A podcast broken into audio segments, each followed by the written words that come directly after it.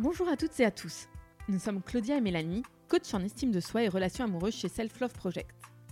Nous aidons chacun et chacune à reprendre le pouvoir sur sa vie amoureuse en apprenant à s'aimer plus pour s'aimer mieux et se laisser aimer. Si vous êtes à la recherche de partage, de conseils et d'astuces pour vivre une vie amoureuse plus douce et plus épanouissante, vous êtes au bon endroit. Sur ce podcast, nous échangeons chaque semaine à deux sur un sujet lié à l'amour, la relation amoureuse ou l'estime de soi. Ou à plusieurs avec nos invités qui viennent nous partager leur expérience et leur apprentissage sur ces sujets. On est parti pour l'épisode du jour.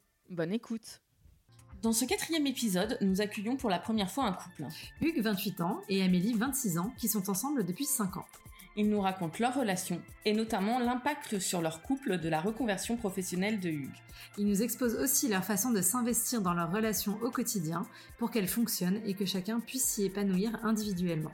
Bonne écoute Bonjour Claudia Bonjour Mélanie Bonjour Hugues Bonjour Amélie Bonjour, bonjour. Merci d'être venu aujourd'hui euh, pour cet enregistrement. Alors, pour les auditeurs, on teste le format couple. Donc, on reçoit euh, aujourd'hui Hugues Amélie, mais on va quand même garder euh, le format traditionnel. Est-ce que vous pouvez, enfin, commence qui veut, raconter euh, votre premier baiser ou votre premier je t'aime? Alors moi le premier je t'aime je ne m'en souviens pas, ça m'a pas marqué. Premier baiser c'était en colo, voilà suite à un slow classique. Et t'avais quel âge? Et euh, j'avais, euh, j'avais, je devais avoir 15 ans, 16 ans peut-être, pas quelque chose comme ça. Après un slow. Eh ouais, classique. C'est très cliché, j'adore. Non, mais est-ce que tu te souviens de la chanson? Euh, alors je me souviens pas de la chanson, mais je crois que c'était un truc vraiment hyper euh, années 80, vraiment l'idée du slow euh, par excellence, euh, comme dans les films. Et c'est un bon souvenir ou un mauvais souvenir euh? Euh, ben non, en vrai c'était un bon souvenir parce que du coup euh, c'était un peu, enfin le premier baiser c'est, euh, ça m'est arrivé.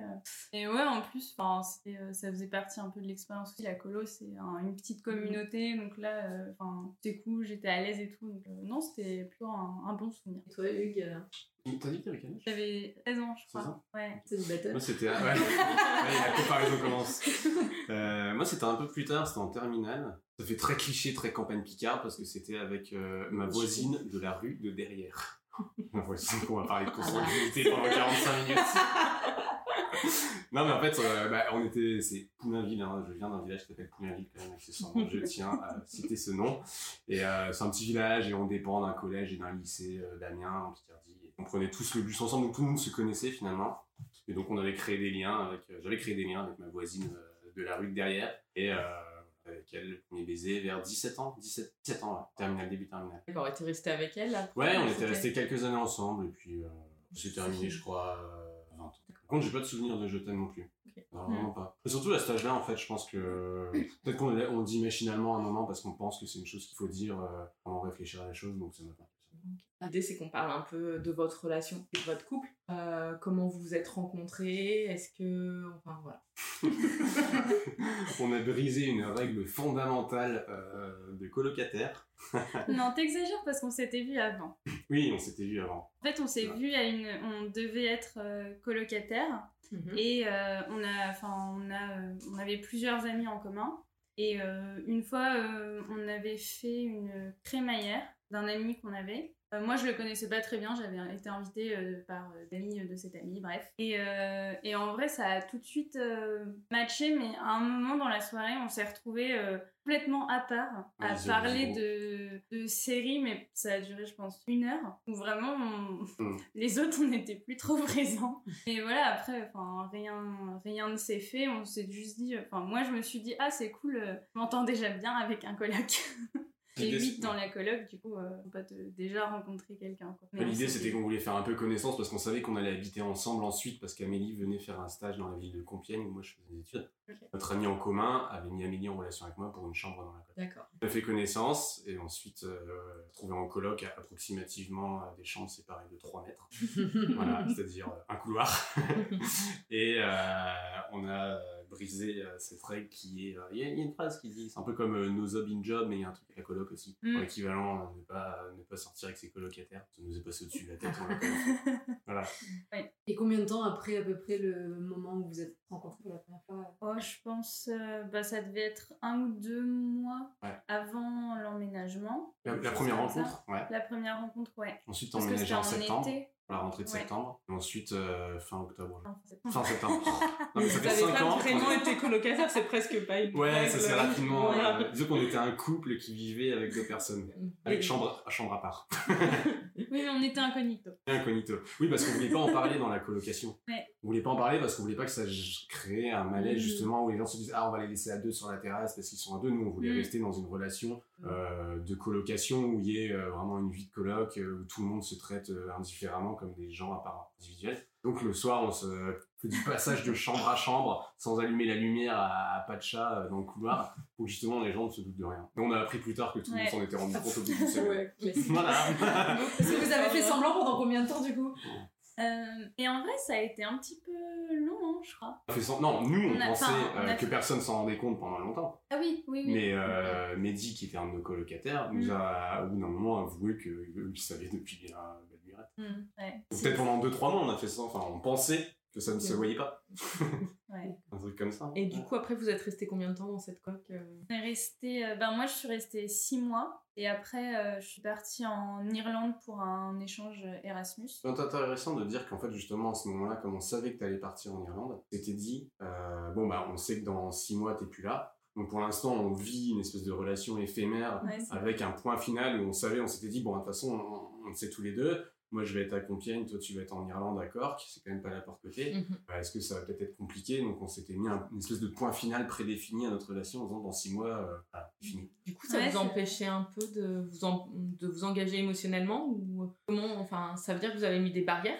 Hmm, je pense pas. Je pense qu'on était juste là en mode bon bah c'est cool, on s'entend bien, euh, on verra. euh, On profite l'instant T Ouais, pour voilà. l'instant et on se pose pas trop de questions pour demain. Peut-être qu'indirectement on s'est mis des barrières quand même, mais euh, au bout de six mois, la conclusion c'est que euh, on rentrait d'un week-end parce qu'on s'était dit qu'on allait se faire un petit week-end tous les deux. Qu'est-ce qu'on a fait? Non, on n'était pas en revenant d'Islande. Ah non, on était parti en Islande, exact. On Mm. s'était dit qu'on allait se faire un voyage ensemble quand même en Islande avant qu'Amélie aille euh, en Irlande. En revenant d'Islande, bah, c'était un peu le point final. de Bah voilà, on a fini euh, ce qu'on avait dit qu'on allait vivre ensemble. Mm. Et qu'est-ce qu'on fait maintenant? Toi, tu vas partir. Et en fait, on s'était tous les deux rendu compte. On se on s'était posé sur un banc à côté du zoo de Vincennes. Oui, mais oui, c'est vrai. derrière le zoo de Vincennes. Ouais. Et euh, un peu le point d'orgue de la visite du zoo de Vincennes, le point d'orgue de notre rencontre des six mois. Et on s'est dit, bon, bah, qu'est-ce qu'on fait Euh, Reparlons de six mois en arrière, ce qu'on s'était dit. Et en fait, euh, tous les deux, on s'était rendu compte qu'on avait plus, enfin, créé des liens. Et justement, peut-être que ces frontières, on les avait dépassées et on n'avait pas réussi à se maintenir. Et on a décision de continuer tous les deux et de. J'ai un peu magouillé mon semestre euh, étudiant justement pour arranger. J'ai peut-être pris un peu, fait ma tambouille dans mon coin sans t'en parler. J'ai pas eu le choix en fait. J'avais fait en sorte qu'en gros, euh, j'ai un semestre ultra lax Ouais. Dans mes études derrière pour avoir extrêmement de, enfin, beaucoup de flexibilité pour pouvoir aller en Irlande. J'ai passé Mm. quasiment trois mois en Irlande. Ouais, Donc vous n'êtes pas vraiment parti en mode euh, relation à distance, mais euh, t'as un Ben, peu suivi. Je savais pas trop, mais euh, en fait, euh, moi j'étais partie en mode de quand même relation à distance parce que finalement, euh, j'en avais déjà vécu une auparavant et on sait jamais ce qui peut se passer et euh, comment on arrive à se voir, à maintenir les liens, etc. Et en fait, euh, Hugues est venu super souvent, donc finalement, c'était c'était plus une relation à distance. Enfin, moi, Mm. je, je partais un peu avec Mm. cette idée de dire bon bah, on reste ensemble, mais on va quand même voir comment on arrive à gérer ça et finalement. euh, Les autres étudiants Erasmus Euh, pensaient que j'étais Erasmus. Ouais. C'est voilà. La présence, voilà, j'étais, euh, j'étais quand même Mm. bien. euh, Il pensait qu'il était juste dans une autre université. Ouais. C'est pour ça qu'on le voyait pas de temps en temps. Je connaissais même mieux certains Erasmus que des étudiants qui étaient Oui. vraiment en Erasmus euh, sur place. Et euh, parce que quand vous avez commencé votre relation, vous aviez quel âge euh, chacun? Euh, alors, attends. 23 Bah, moi j'étais en quatrième année, donc euh, 18, 19, 21. J'avais 21. Ah oui, t'as eu moi deux ans 23. plus 23. Ok. Et du coup, toi, t'avais déjà vécu une longue relation avant ou euh, une enfin, Euh, c'était- non, c'était enfin, c'était pas des longues relations, euh, ça a dû durer euh, un an, ouais, un an après. Ouais. Toi, t'avais eu du coup une, relation avec Ouais. ta voisine? J'aime pas quand on pas ta comme ça, cousine, vraiment, ça pas plaît ta pas trop. cousine. On peut dire voisine, mais qui n'est pas ma cousine. Je préférais qu'on ajoute un petit complément d'information. Ça, qu'elle va pas écouter. Ça me gênerait extrêmement. Surtout que nos mères se connaissent et se côtoient encore. Voilà. On n'a rien dit de C'était trois ans avec. euh, D'accord. Et t'as eu d'autres relations je avant ne me trompe pas. Non. Non, c'était ma première relation en terminale. Trois ans, oui, si je dis pas de bêtises. Prof. Ouais. Et, euh, et après, euh, ouais, c'était ma plus longue relation. Du coup, on a ce retour euh, d'Irlande. Et après, vous Mm. vous installez sur Paris? Alors non, pas tout de suite. Euh, donc, et- enfin, on a passé euh, l'été euh, à Metz et en fait, moi j'avais encore ma dernière année d'école à faire. Je devais rester, je devais rester à Metz pour la faire. Et Hugues à ce moment-là avait un stage. Donc en fait, moi je suis retournée à Metz et lui a fait son stage. J'ai cherché un stage à Metz pour pouvoir être à. Metz pendant 6 mois. En fait, en fait pendant un an, je t'ai couru après. hein. J'ai dû me démerder pour pouvoir avoir de la dispo pour venir en Irlande. Ensuite, je dois me démerder pour venir à Metz. J'avoue que pour le coup, ça n'a pas été facile Hein parce que moi j'avais pas trop de je te ferai payer ça un jour. non, t'as dû me suivre à Paris. C'est vrai. Ma victoire. Ben, et encore pas trop parce que finalement, euh, moi j'allais à Paris pour mon école. Ah oui, t'as encore gagné. C'est vrai. Ça tombait bien. Oui, on a fait un an à Metz. Euh, moi, j'ai fait six mois de stage et après chômage et j'attendais de voir euh, ce qu'Amélie voulait faire. Parce que justement, tu avais cette idée de Mm. faire un double master euh, dans une école de commerce à Paris. Donc ça tombait bien parce qu'on avait des envies d'aller à Paris, découvrir la ville. Donc moi, j'ai cherché euh, boulot. euh, oui. Oui, je sais pas si Charles de Gaulle est Paris. et on s'est retrouvés finalement tous les deux, ça tombait bien. Enfin, un beau concours Mm. de circonstances. Euh, Amélie fait un an à Paris, petit 12e arrondissement et puis voilà. hein. Du coup, la vie au quotidien, euh, comment ça se passe Enfin, parce que là, c'est enfin, c'est rentré dans la vie active. Euh, moi, j'ai été en couple assez longtemps et pendant mes études, et je trouvais que ce passage euh, vie étudiante, vie active, en, en construisant en même temps une, une vie de couple, c'est pas euh, pas facile parce qu'il faut grandir euh, dans le même chemin. Et des fois, ben, on n'a pas les mêmes envies. euh, enfin, moi, je me reconnais un peu euh, Mm. en toi, Amélie, parce que j'étais, euh, j'étais, je bifurquais c'est, Mm. euh, aisément. Enfin. Et, euh, et c'est compliqué parce qu'on se dit, ok, il y a le couple qui est présent, mais il y a aussi euh, mon avenir professionnel. Et ça se trouve, je serai pas tout le temps dans ma vie de couple, donc j'ai pas trop envie euh, de nuire à, ma, à mes études, à mes envies et à mes ambitions, parce que en fait, ben, si je me retrouve euh, toute seule, et ben, j'ai pas envie de regretter ça. Et cet instant T, pour moi, c'était vraiment ça. Donc je sais pas comment s'est passé ce passage. En fait, on communique mal. Et euh, du coup, moi, je, quand j'ai décidé de faire un Master SP euh, à Paris, on a beaucoup parlé. Et, euh, alors, je, je me souviens plus exactement, mais je me suis pas dit, bon, je vais en parler à Hugues, euh, ça va pas, va me dire que euh, c'est de la bêtise et du coup, je pourrais pas le faire. Enfin, je savais qu'en fait, euh, ça poserait pas de problème et qu'on arriverait à s'arranger. Enfin, on a toujours réussi.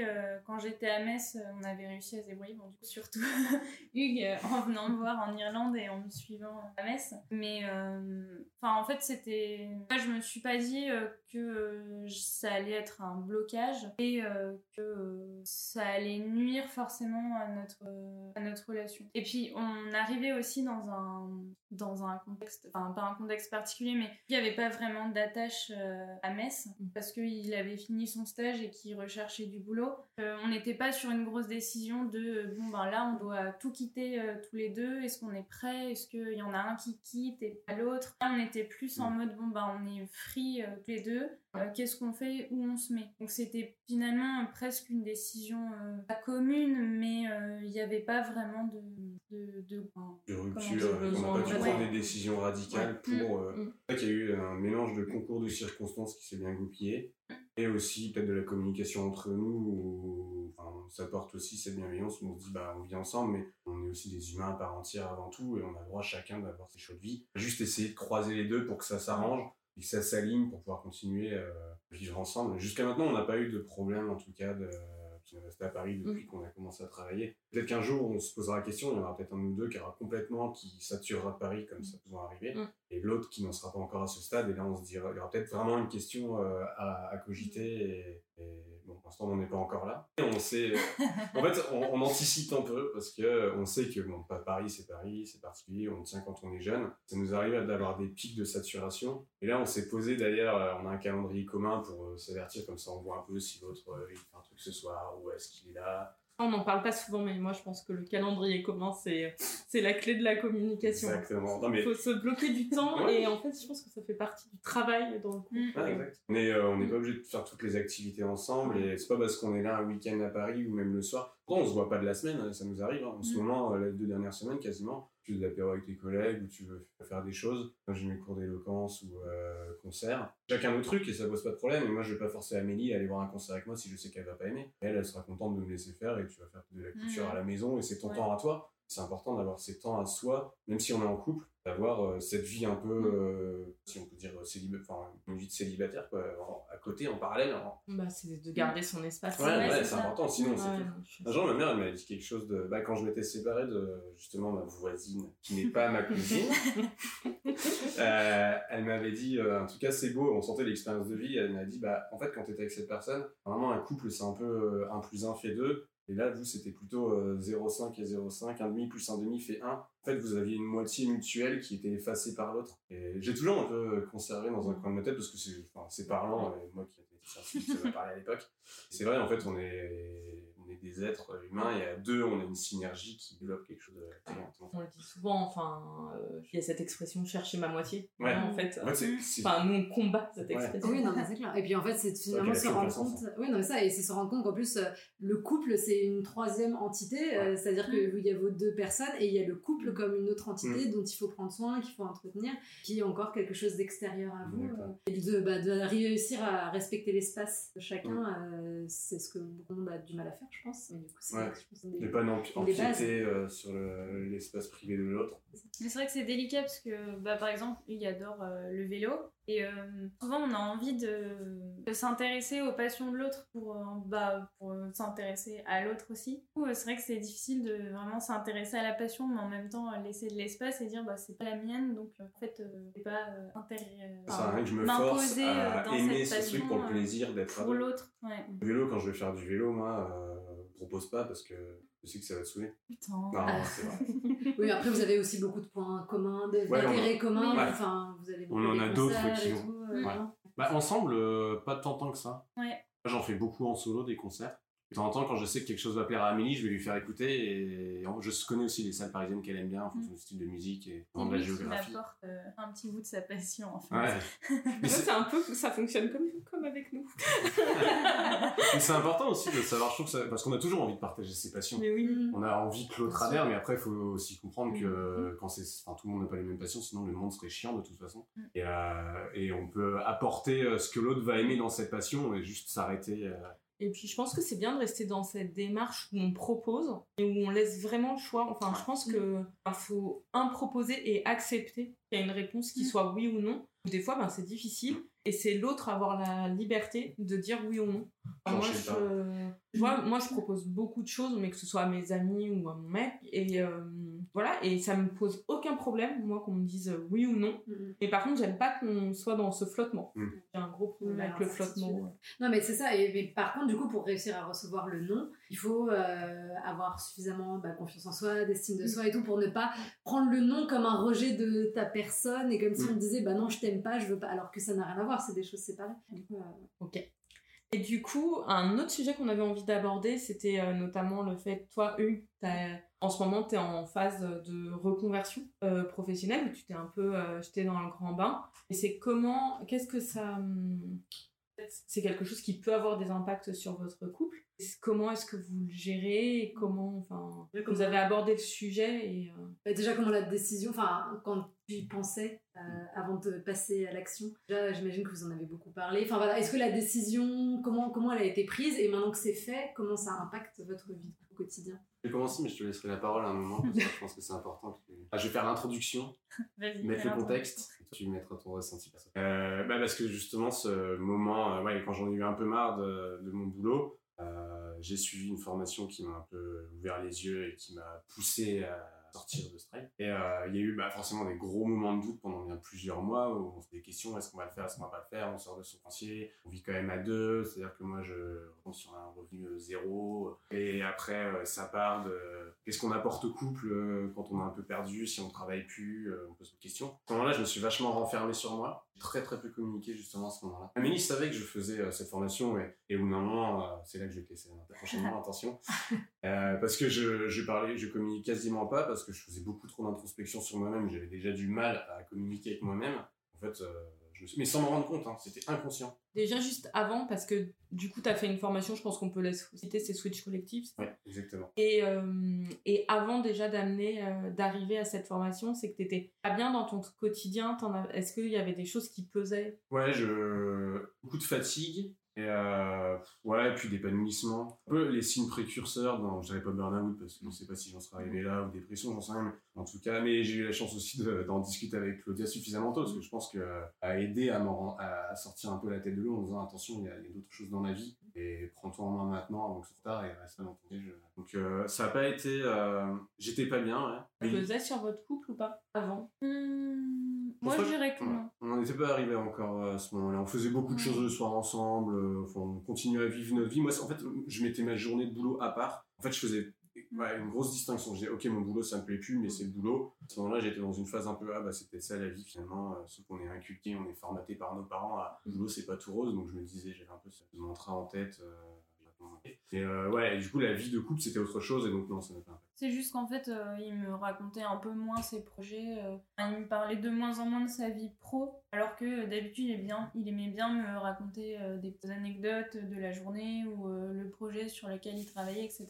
Et il m'en parlait de moins en moins. Mais même moi, je pense que je me, je me rendais pas compte de cette volonté de changer ou d'avancer dans la vie. Pourquoi? Je le savais pas encore non plus, je pense, à ce moment-là. Mm. J'étais juste fatigué du travail et je me disais, bon, bah, se couler et trucs côté. Du coup, tu te lances dans Switch mm. et à ce moment-là, euh, tu te refermes. Alors à ce moment-là, c'est très compliqué. euh, J'ai même les larmes qui montent, tu vois. Parce que Switch, c'est, euh, pour remettre un contexte, Switch, c'est quoi? Euh, Six semaines. Ouais. Six semaines, six semaines, euh, ouais, six semaines où je cogite, je me renferme dans ma carapace.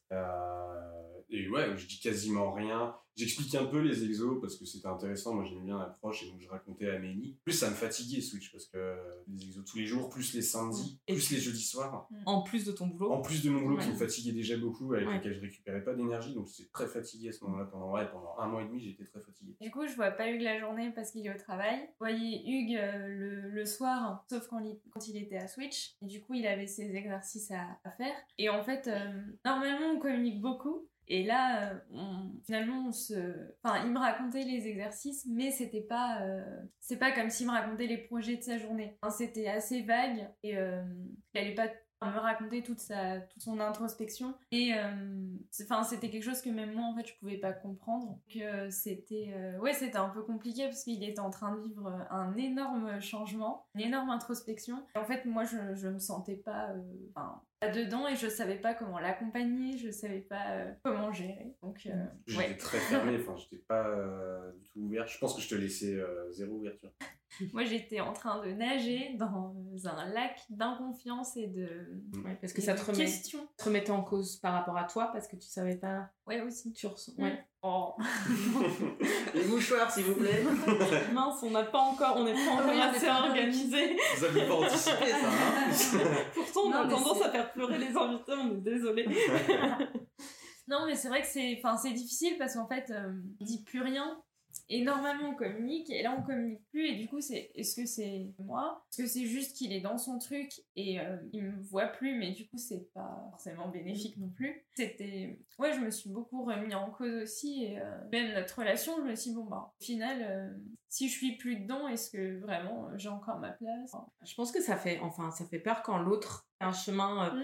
entame mmh. quelque chose sur lui, bah, on a mmh. un peu peur de ce qu'il va découvrir et, euh, et de se dire en fait est-ce que ça va remettre en cause euh, notre schéma à nous? Parce qu'en fait s'il apprend des choses sur lui-même bah, ça se trouve il va il va se rendre compte au-delà de son travail qu'il n'est pas heureux dans son couple et euh, enfin ou des choses comme ça. Et mm-hmm. enfin moi je comprends enfin vraiment l'inconfort qu'on peut ressentir dans ces moments-là. Et du coup, je veux dire, comment vous avez fait pour reconnecter, remettre la communication en route? Je crois qu'il y a un moment quand même où il y a, ouais, en rentrant, il y avoir un soir ou deux où tu joué que t'avais quand même, t'étais pas bien. J'ai commencé à me rendre compte peut-être au bout de, c'était après Switch hein, quand même, au bout de deux mois. Parce euh, qu'après Switch, pendant deux semaines, j'ai digéré, euh, fait travailler tout mon métabolisme, digéré toutes les informations. J'ai plus, enfin, jamais autant remis en question de ma vie. Moi, je savais pas trop euh, comment réagir. Mais j'ai commencé à voir qu'il y avait des trucs qui clochaient avec Amélie. Tiens, je pensais pas que ça allait avoir cet impact. Et j'ai, on a renclenché mutuellement la discussion. En fait, j'ai voulu en parler et tu t'es libéré aussi. Tu t'es dit, oui, j'ai besoin de parler parce que là ça va pas. on s'est fait un resto, on s'est dit viens on se fait un resto. Il y avait un petit resto dans le coin euh, chez nous qu'on avait envie d'essayer. On s'est dit on se fait un resto à deux en tête tête et on en parle. À ce resto-là, hein. on va le citer le resto, mais euh, on a beaucoup parlé sur ouais, hein. mais même avant. Enfin, moi, j'ai essayé en fait de, de dire à Hugues ça va pas, ça va pas.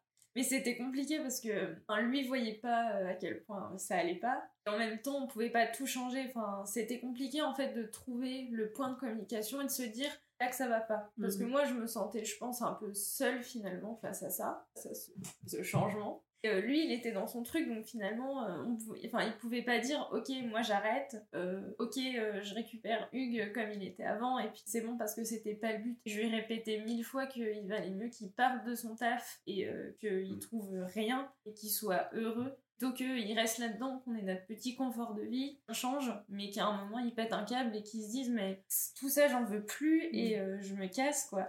enfin c'était pas, c'était pas le but quoi. Ouais, c'est ça. Et du coup, plusieurs fois, moi, j'ai essayé de lui dire ça va pas, mais bon, c'était c'était un peu compliqué. Euh, J'en ai même parlé à mes, mes amis proches. Que, enfin, on parle rarement euh, des copains, copines, euh, en mode problème. Enfin, on raconte euh, des anecdotes. Euh, J'avais même écrit une lettre à Hugues, parce qu'à un moment, j'arrivais pas du tout à, encore. hein. à communiquer. Et ouais, du coup, j'arrivais pas à lui dire, puis j'arrivais pas à lui dire euh, sans pleurer, comme je fais maintenant.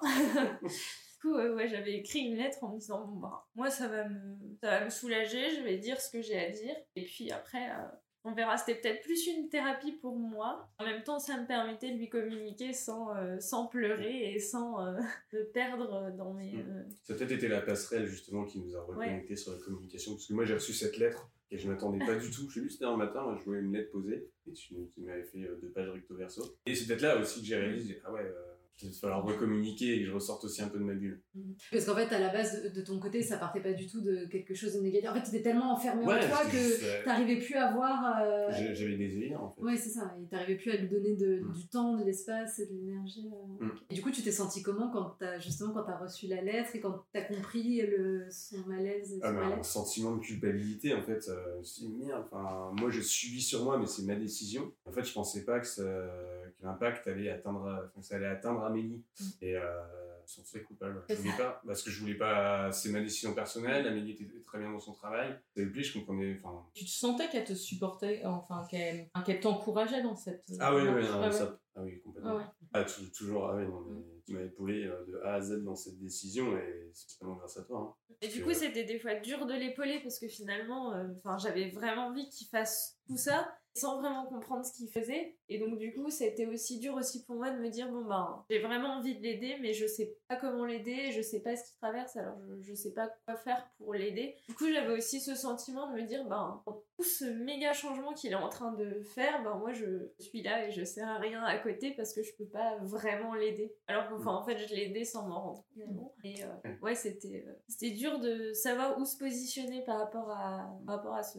à ce gros changement qui était, euh, était en cours. m'aider à ta manière en me Mm. roulant dans mes choix. Et, euh, et on a mis en place cette communication où on s'est dit, ok, maintenant euh, régulièrement, je vais te dire un peu où j'en suis, Mhm. quelles sont mes pensées, euh, l'évolution de mes pensées. Par rapport aux décisions que potentiellement je pourrais prendre et pour qu'Amélie suive en fait Mhm. aussi ma démarche euh, mon schéma de pensée ouais. Ça, ça t'a permis de t'apaiser quand euh, t'as pu rentrer dans la communication, quand il te parlait comme ça vraiment. Ouais, parce qu'en fait, j'avais euh, finalement, ce qui me faisait peur aussi, c'était l'inconnu. Et exactement comme disait Mélanie, c'est que peut-être que du jour au lendemain, il allait me dire bah, en fait, euh, moi, ce que je veux de ma vie, c'est euh, partir euh, en Amérique du Sud, faire de l'archéologie. et j'aurais pu lui dire bah, moi, c'est pas ce que je veux faire. Et puis, en, ben, ben, salut, ravi de t'avoir rencontré d'avoir partagé un bout de chemin avec toi. Donc, ouais, là, enfin, en fait, d'instaurer ces, ces petits, on va dire, ces petits points, ça me permettait aussi, moi, d'avoir de la, de la visibilité sur ce qu'il voulait faire et de me rassurer dans, en disant, bon, ben, il va pas non plus partir à l'autre bout du monde demain euh, pour faire un truc où moi je vais parce que j'aurais envie de le suivre. Mais euh, faut que je sois prête aussi et euh, s'il fait un truc qui me va pas du tout ben on disait tout à l'heure mais il faut en parler ça me donnait de la visibilité et de me dire ok ça va ça me rassure.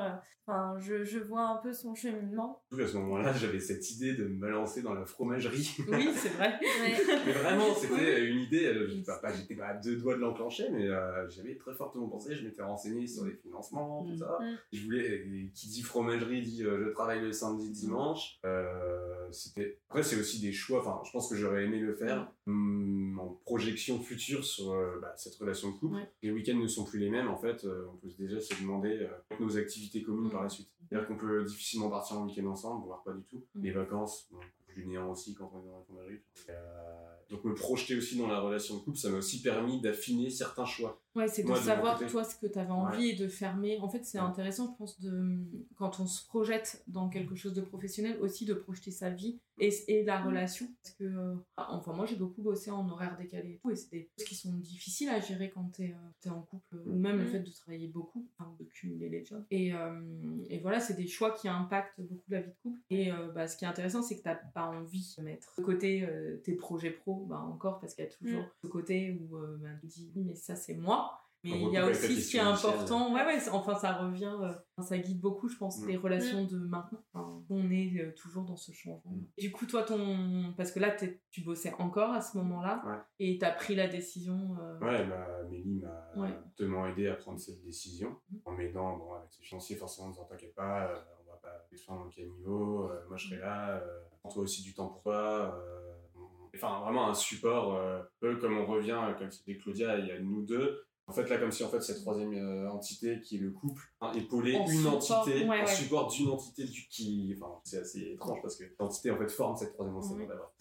Et c'était un peu ça, en disant euh, moi je suis là en tant qu'entité pour te supporter, notre couple est là et t'inquiète pas, on va un peu tous les deux se focaliser sur toi et pendant un moment on va t'épauler parce que t'en as besoin et passer par cette étape. Et du coup, là, c'était il y a un an à peu près, hein, c'est ça euh, ce dont on parlait là. Bon, bah, depuis t'es parti, euh, comment ça se passe maintenant que bah, tu n'as plus euh, ce rythme de travail au quotidien? Est-ce que comment ça se passe?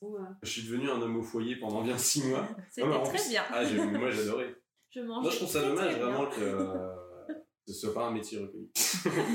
On devrait peut-être, non? Je, sais pas. Tu lui demandais de te verser un salaire. Hein, ah ouais, Toi qui as souvent des primes. Je prends 10% des primes. Faut que je fasse les comptes.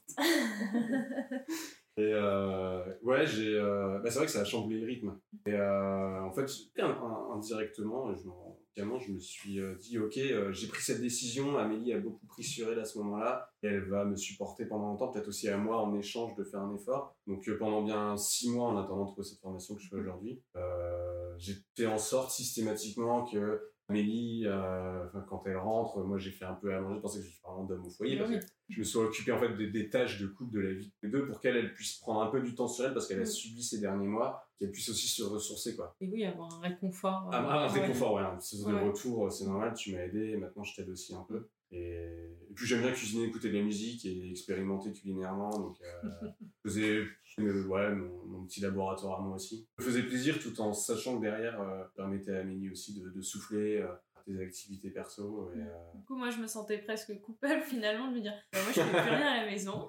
Alors, euh, bah, je suis contente, mais j'espère que Hugues, subit pas trop non plus tout ça il n'a pas l'impression de, de, tout faire à la maison. Mais euh, ouais, en soi, ça. Enfin, Luc faisait plein d'activités aussi, il prenait du temps pour lui, euh, à la fois pour euh, savoir ce qu'il voulait faire plus tard et aussi se lancer dans une nouvelle passion qui est le café. ah, un nouveau. Ah, on va découvrir. Après la fromagerie, le barista. Et financièrement, il n'y a jamais eu, euh, ça n'a pas créé des tensions. Vous arrivez à complètement euh, sortir. Euh, ça a pas, ça, enfin, moi je pense que ça n'a pas créé de tension parce que aussi on n'est pas dans le besoin. on a un bon rythme de vie, on n'est pas à compter les centimes et chacun peut, peut se faire des petits plaisirs à côté, à côté de la vie commune. je pense que ça aide aussi. Ça n'a pas en fait impacté votre, voilà, vous n'avez pas eu besoin de prendre des mesures drastique pour arriver à ça. C'est juste qu'on s'est dit, bon ben ok, euh, le rythme de vie va pu être le même. Avant, on avait tendance à partir euh, un week-end chez la mère de Hugues, un week-end chez mes parents, après on va voir ma cousine, puis finalement on se fait un petit week-end. En fait, euh, on était pendant un an parce que y a aucun, on n'avait aucun week-end de dispo parce que bah déjà on était content d'aller à droite à gauche et puis euh, découvrir un peu la vie parisienne. Donc la, semaine on faisait plein de plein de trucs le soir et donc le week-end on était content de partir euh, explorer euh, d'autres choses. Là on s'est dit ok bon bah rythme de vie-là, euh, c'est plus possible. Et puis, euh, ça va aussi nous faire du bien de rester tranquillement à la maison et de faire des, des activités euh, qu'on aime bien chacun, mais le week-end. Et du coup, on a, on a, modifié notre rythme de vie, mais c'est pas du tout une Je vais pas prêcher pour ma paroisse, mais c'est vrai que ça nous a fait, en fait, ça a été l'occasion de se dire, en fait, on va rester souvent là parce que mm. on peut moins dépenser. Et une façon aussi, ça a été une ouverture pour dire, ah bah tiens, c'est vrai qu'on va pouvoir développer nos activités mm. favorites, chacun de notre côté Mm. Ça a limite créé en fait une, euh, une, nouvelle ouverture, une nouvelle dimension dans le couple en faisant, on faisait beaucoup de choses ensemble, ensemble pendant euh, un an, et en fait là, ça fait quelques mois qu'on fait beaucoup de choses un peu chacun de notre côté. Mm. Ouais, en fait, on avait pris l'habitude de faire euh, la semaine chacun de notre côté et le week-end ensemble. Et maintenant, en fait, on a rééquilibré entre la semaine et le week-end. On a réagencé. Là. Ouais. Calendrier commun. Parfait, c'est calendrier. on l'oublie jamais, c'est génial. Euh, et du coup, sur l'avenir, est-ce que, euh, enfin, il y a, bon, y, a, y a des fois des pressions un peu sur les étapes d'après euh, de la vie de couple comment, enfin, comment vous envisagez ça comment... On essaie de les anticiper en fait, c'est pas mal. Là, typiquement, sur l'exemple, je reviens un peu sur il y a une minute sur Paris. On sait que peut-être tous les deux on va saturer de Paris. En fait, on s'était mis un objectif au début de 5 ans et là on va arriver au mois d'août, ça fera 4 ans qu'on s'arrive. Et donc dans ce calendrier commun, on s'est mis un point, on s'est dit, tiens, euh, le mois d'août 2020, qu'on se prenne euh, du temps tous les deux pour discuter de dans un an, est-ce qu'on veut encore être à Paris ou pas? Ouais, non, c'est mm. super. Donc il y a vraiment cette idée où on essaie d'anticiper un maximum pour ne pas, euh, parce que euh, quelqu'un de nous deux en aura marre avant l'autre. Et si jamais on veut retomber sur ses pattes et ne pas se retrouver devant un fait accompli où justement ça pourrait euh, partir en situation en cacahuète et craquer complètement. Mm. nous deux qui veut partir, qui disent ah mais l'autre il est pas prêt, mais moi je veux partir tout de suite maintenant. Donc mm. bah tant pis, ma décision c'est de, de créer la rupture on n'a pas envie d'en arriver là, donc on prend les devants. Euh. Mais je pense que c'est intéressant parce que vous avez une approche qui est hyper proactive de votre couple. C'est pas le côté genre, ah bah on s'est rencontrés, on est amoureux et puis on verra, on laisse les choses en jachère et puis ça va marcher pendant 40 ans alors qu'on fait rien. Au contraire, vous avez, mettez de l'énergie et bon, évidemment de l'amour, etc., beaucoup de bienveillance. Et, mais quand même, vous, vous faites en sorte de le travailler, de l'entretenir euh, mm. comme si vous entretiendrez un jardin. Ouais, j'aime bien la métaphore, c'est vrai c'est ouais, ouais, euh, c'est un potager euh, un petit peu où il faut semer des graines à un certain moment parce qu'on sait qu'à un moment on aura besoin de cette récolte. Mm. Donc il faut l'anticiper. La, la mm, carotte, elle va pas pousser du jour au lendemain parce qu'on a pris une décision. Donc on essaie de, ouais, on essaie de travailler dans cette démarche. Et d'où la grosse communication parce que si demain, enfin moi là je suis dans un avenir particulièrement flou, si à un moment je prends une décision, il euh, faudra que je prévienne Amélie aussi en amont si j'ai envie de changer de ville. Camille, il faudra qu'elle retombe sur ses pattes euh, du côté de son mm. boulot, qu'elle dise tiens, est-ce qu'il n'y a pas moyen de me muter mm. parce que euh, mm. d'un point de vue personnel, c'est pas des choses qui se font du jour au lendemain. Oui, du coup, je pense que la question de Mélanie, c'était aussi par rapport aux pressions un peu du style mariage, bébé, etc. Vous, quel est votre positionnement par rapport à ces questions-là? On le fait en moment en détourné parce qu'on est contre ces pressions. Oui, bien sûr. se le dise, c'est qu'on pose la question parce que on sait qu'un couple, ça, enfin, on est vu mm. comme des étapes, on coche. Du coup, là, vous vivez ensemble. L'étape d'après, c'est. Enfin, voilà, on sait que les gens ont un peu ce regard en disant Ok, comment ils vont bouger quoi. Et surtout qu'en plus vous vous avez pas eu l'étape euh, vous avez tout de suite vécu ensemble en plus. Donc c'est vrai que c'est en plus c'est c'est particulier aussi parce qu'il n'y a pas eu cette phase de d'apprendre à se connaître chacun chez soi et je suis pas d'accord, euh, ils étaient dans deux chambres différentes. Merci non mais non mais c'est très important de le Des fois quand tu enfin surtout quand on est jeune comme ça euh, et qu'on emménage tôt avec l'autre la prochaine étape attendue, ça veut pas dire que c'est celle qu'on a envie de faire, hein, mais c'est le bébé ou le mariage et on n'a pas forcément envie ou on n'est pas forcément prêt pour ça. Et donc des fois, ça peut créer cette impression qu'il n'y a pas de projet, il n'y a pas de construction. Euh, et voilà, du coup, c'était plus dans ce sens-là. Alors, pour info, on n'a pas vécu tout de suite ensemble. En fait, on a vécu dans le cadre de la coloc ensemble. Mmh et avec toujours de champs séparés évidemment. et euh, après donc euh, quand on vivait euh, tous les deux à Metz, moi j'étais d'abord chez ma mère et ensuite j'avais un appart et Hugues était en coloc avec des, des, amis enfin des amis avec qui j'étais en Irlande. En fait. Et donc on avait encore chacun vraiment mm. ce enfin espace de vie alors évidemment on était toujours fait l'un chez l'autre bien sûr. Mais on s'est pas tout de suite dit, en fait, on a vécu ensemble et en fait, ça paraît logique qu'on on vive tout de suite ensemble. Et je, enfin, je sais plus exactement comment c'est fait, mais je pense que c'était le moment où, enfin, voilà, c'était juste. on s'est pas dit, on a vécu ensemble à la coloc. maintenant qu'on revient dans la même ville, on vit ensemble. C'est au moment où on est venu à Paris qu'on s'est dit bon bah ça tombe sous le sens. dans, on laisse quand même un peu les choses faire, en fait. Mm. On laisse euh, le cycle de la vie faire, en essayant d'être euh, dessus mm. quand même. on y euh, va à notre rythme. Ouais, à notre rythme. Là, on, on, parle, on parle de, de se paxer. Il faudrait juste qu'on prenne rendez-vous, quoi.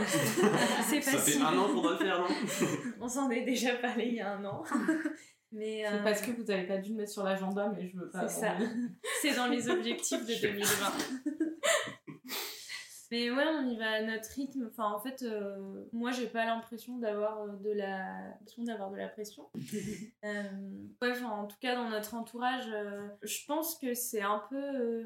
Enfin, il y a aussi de cercle d'amis proches et, et vraiment comme nous. Genre, laisser couler la vie, on fait ce mm. qu'on a envie de faire, on, on fait plein d'activités. Enfin, ils sont pas du tout en mode bon, ben ça y est, on a 27, 28 ans, là, il faut cocher la case de acheter un appart. Ça est comme ça, donc en fait, euh, on n'est pas là en mode ah ouais, eux ils font ça, euh, ah eux ils font ça, et personne ne nous juge euh, disant mais pourquoi eux ils font pas ça, ils ont tel âge et tel âge. Donc, on n'a pas de pression sociale dans le cercle privé, vraiment. Donc, et en plus, on est sur un même schéma de pensée avec nos amis mm. et nos amis, mais on, ne répond pas du tout au dictat du schéma classique familial où on doit avoir après, c'est peut-être parce qu'on est, euh, on est encore euh, jeune dans le sens où. Mm. Euh, Paris peut retarder aussi un peu. Ouais, je pense qu'on a cet avantage, mais c'est peut-être aussi nous, on a dépassé le la côté trentaine, où on mm. sent quand même qu'il y, y, a un peu ce côté. Ouais, mais il y a, y a, une bascule à ce moment-là. Mm. de, la part des gens en plus que. Oui, oui, non, mais parce que voilà, on a l'impression d'être avec un chronomètre. Moi, dans ma tête, j'ai toujours 25 ans, donc j'ai pas de problème, mais c'est plus, tu sens que forcément, ça devient 30, ça va. Pareil, c'est comme 25, enfin, 31, ça commence. Et, non, mais, non, mais quand tu plus tu avances, c'est pas la même chose que quand t'es encore dans la vingtaine, malgré tout. Parce que, après, ça dépend si évidemment, si tu veux pas d'enfant, moins de ce, sentiment un peu de peur que tu vas avoir. Et si t'en veux, forcément. On n'est pas encore arrivé à ce stade, on pourra faire un podcast dans 3 ans. on espère encore exister à ce moment-là. On aura des triplés et un monospace garé devant chez toi, Mélanie. Non, un, vélo euh, avec une, une carriole.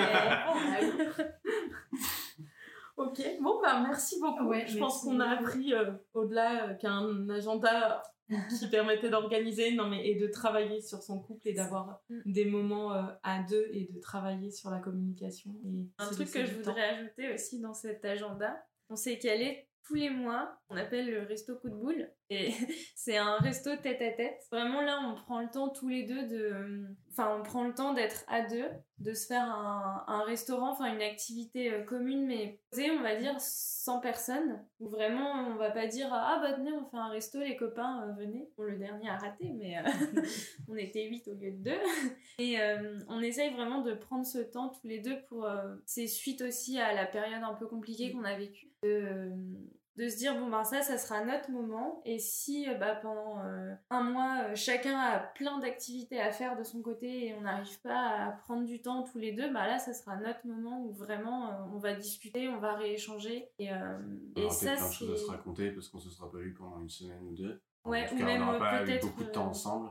Ou même peut-être rien parce qu'on aura fait plein de choses euh, les deux et du coup on va juste euh, refaire le monde. Mais ça c'est, enfin, je trouve que c'était hyper de mettre ce petit truc en place, c'était mm. hyper bénéfique parce que ça nous a aidé à, se reconnecter, à se dire bon ben au pire même si à un moment la communication va pas très bien, je mm. sais que il y a ce moment, ce, ce, resto une fois par mois où là on va se dire les choses et, enfin c'est pas mal parce que c'est vraiment vraiment, c'est calé, on le déplace pas, on le change pas et euh, on fait. c'est gravé dans le marbre et euh, a rien qui viendra mm. entraver.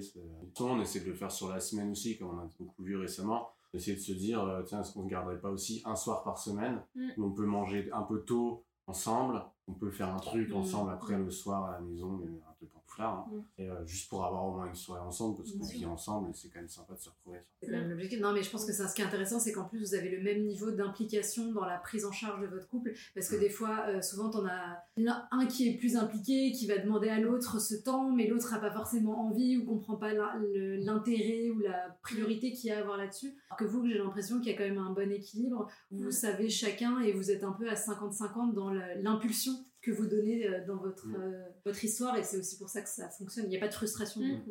euh. Ok. non mais c'était mon sentiment personnel. Non, c'est l'équilibre Et ça, 50-50. mais et- c'est ça qui est important. Ouais. c'est que- Mm. Bon bah super, bah, merci beaucoup. Merci. que tout le monde a Merci appris. à vous. euh, Ouais, très c'est bien, ça fait apprendre. Et on, ça- on commence à avoir notre liste de bonnes pratiques. Le calendrier est partagé, pensez-y tous. bonne fin de journée, bonne soirée à tous. bonne soirée. Bah, merci pour l'invitation. Merci. Si vous entendez ce message, c'est que vous avez écouté l'épisode jusqu'au bout. Et pour ça, on vous dit un grand merci. Si cela vous a plu, n'hésitez pas à nous laisser 5 étoiles sur votre application de podcast favorite. Et si les sujets développés dans ce podcast vous parlent, vous allez adorer le contenu de notre compte Instagram Self Love Project FR, où on y développe en profondeur toutes ces questions, loin des discours classiques des love coach et autres coachs en séduction. Nous avons aussi développé un accompagnement collectif hyper puissant pour les personnes célibataires qui en ont marre de galérer dans leur vie amoureuse, mais qui ne savent pas comment faire les choses autrement. Nous les aidons à reprendre confiance en elles, à surmonter leurs blocages et à acquérir les bons outils pour avancer vers la vie amoureuse à laquelle elles aspirent. On vous donne rendez-vous sur self-love-project.com slash coaching pour avoir toutes les informations. À bientôt